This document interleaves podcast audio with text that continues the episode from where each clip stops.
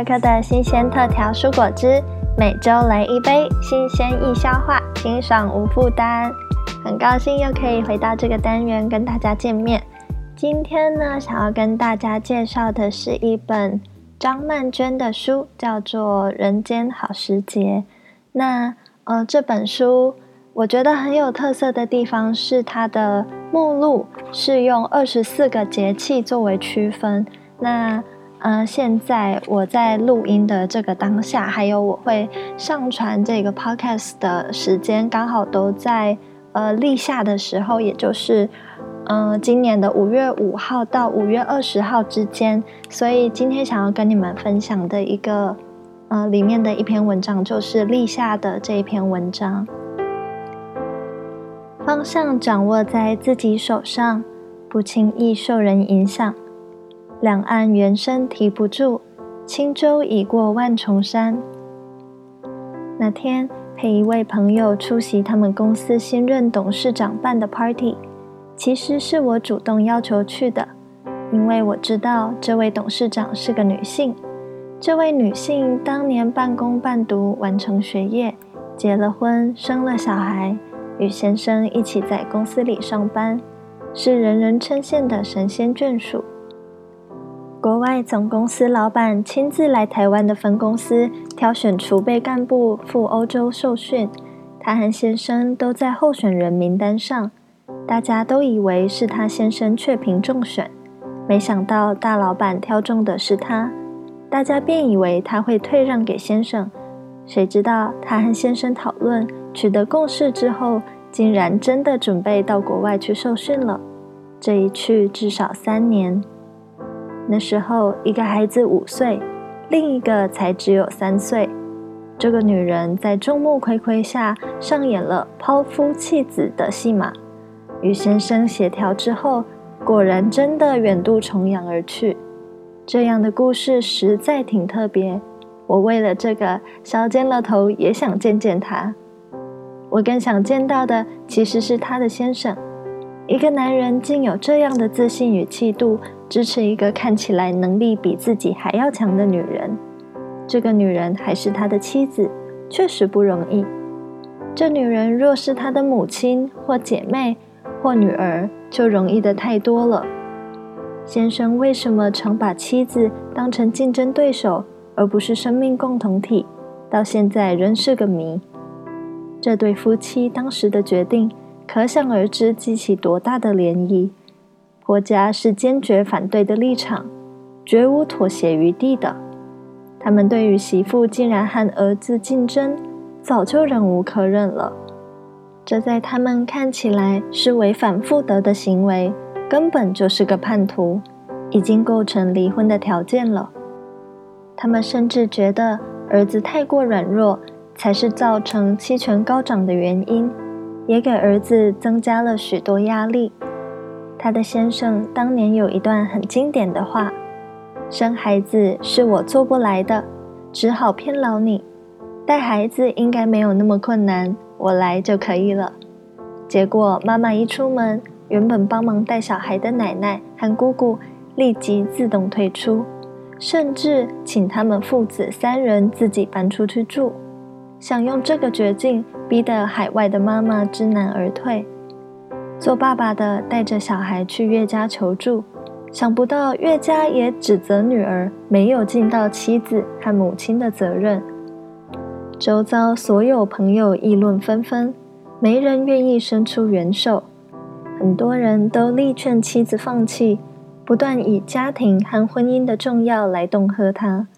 先生不想让太太知道自己面对的困境，牙一咬，一个人全担了下来。海外的太太也没让先生失望，回来之后一帆风顺，在业界做得有声有色。最特别的是，在妻子受训归国之后，先生马上辞去原来公司的工作，避免和妻子在同一间公司，为的是消除许多人情关说与猜忌。他换了一个行业，做的也踏实愉快。别人问他是否为妻子做了很多牺牲，这个先生回答：“我没有牺牲，只是成全她，因为我知道他做得到。去到 party 才知道，那天也是他们两夫妻的结婚二十周年纪念日。在众人环绕之下，先生深情地亲吻太太脸颊，四周响起一片掌声，掌声如同潮水般泛漫开来，现场好多女性都感动得泪水盈眶。我忽然想到李白那两句诗：“两岸猿声啼不住，轻舟已过万重山。”很多时候，我们其实明白自己的追求与梦想。却因为太在意别人的意见，太在意别人的想法，于是缓慢了脚步，或者根本不敢去试。然而，不管是哪一个别人，都只是别的人，不是自己，并没有足够的权威性能为我们的生命做选择，为生命做选择，也为生命做承担。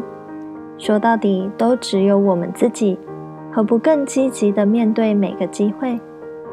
就像是行船在水上，只有水测得出舟的重量，只有舟感觉得到水的迅捷。人在轻舟上，已过万重山；猿猴在两岸喧嚣，或激情，或低婉，都只不过是人生的配乐，如同风过耳。本文中提到的一首诗是唐朝李白的《早发白帝城》：“朝辞白帝彩云间，千里江陵一日还。两岸猿声啼不住，轻舟已过万重山。”早起告别了高处的白帝城，这城在晨光云彩之间焕发着，正像是即将出发的心情。一路顺着长江往下游去，虽有千里之遥，然而速度很快，一整天便可以回到家了。沿途的景致无法细看，却不断听见猿猴的啼叫声，像是催促，又像是配乐一般。而这轻快的小船已经穿越了重重叠叠的山岳。李白的祖先籍贯与身世相当复杂。众说纷纭，充满神秘色彩。有一种说法，说是他的先人有犯了罪的，因此才华盖世的李白虽然胸怀壮志，却从来没有参加过科举考试，这是相当不寻常的事。唐朝的科举制度是拔擢人才最公开的管道，也是文人晋升的不二法门。然而，参加科举必须实报身家以供查核，或许正是这个原因，使他失去了公平竞争的机会。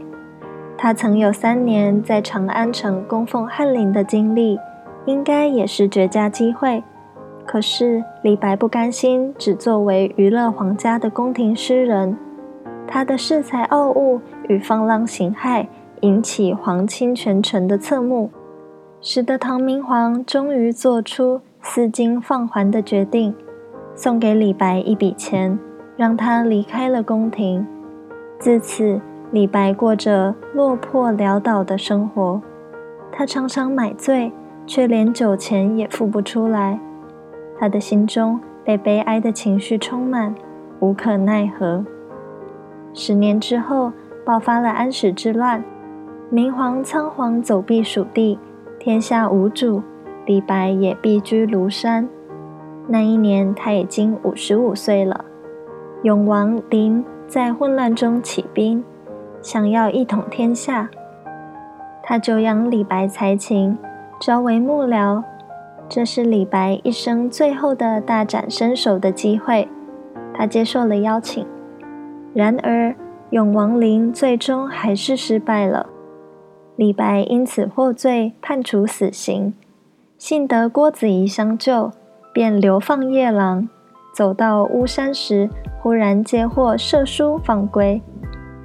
五十九岁的诗人喜出望外，觉得人生的道途也骤然轻快开阔起来，便写下这首诗。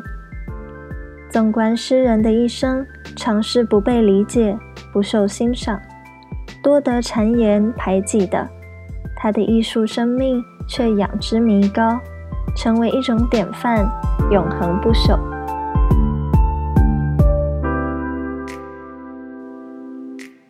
今天的分享就到这边喽。